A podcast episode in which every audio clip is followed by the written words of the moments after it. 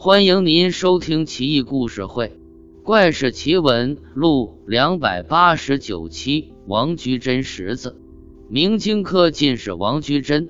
高中之后，春风得意，向朝廷请了假，衣锦还乡。他的家乡在洛阳的颍阳，也就是今天河南的登封，距离长安路途遥远。离开京师。王居贞在路上结识了一位道士，两人相谈甚欢，引为知己。但纳闷的是，道士整日不吃饭，号称修炼辟谷术，以求飞身成仙。王居贞也就不再怀疑。二人顺路一道结伴而行，因为谈得来，常在同一间房歇息。王居贞偶然发现，每次熄灯之后。道士都会凑上来看看自己睡熟了没有，而后从背囊里掏出一张什么皮来，披在身上出去。五更才返回。王菊珍很疑惑，决心探个究竟。一天晚上，王菊珍装睡，道士又拿出背囊，王菊珍窜上去夺在手中，笑道：“可算逮着你了，搞什么呢？”道士吓坏了。磕头如捣蒜，请王居贞归还背囊。王居贞道：“那你得告诉我怎么回事。”道士说：“这背囊里装着一张虎皮，我披上它，夜里到乡野村庄觅食，一夜能跑五百里呢。”王居贞道：“你蒙谁呢？”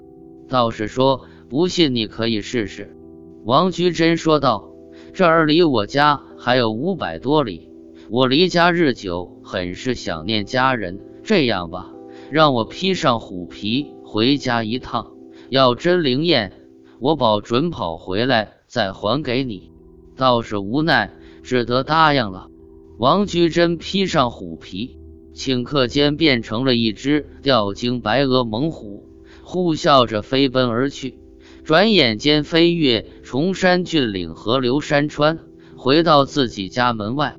但他变成老虎，不能进门，担心吓着家人，正要返回，突觉腹中饥饿，见门外站着一头小猪，憨态可掬，煞是可爱。王居贞不禁流了口水，张开血盆大口，将小猪给吃了，而后风驰电掣般返回。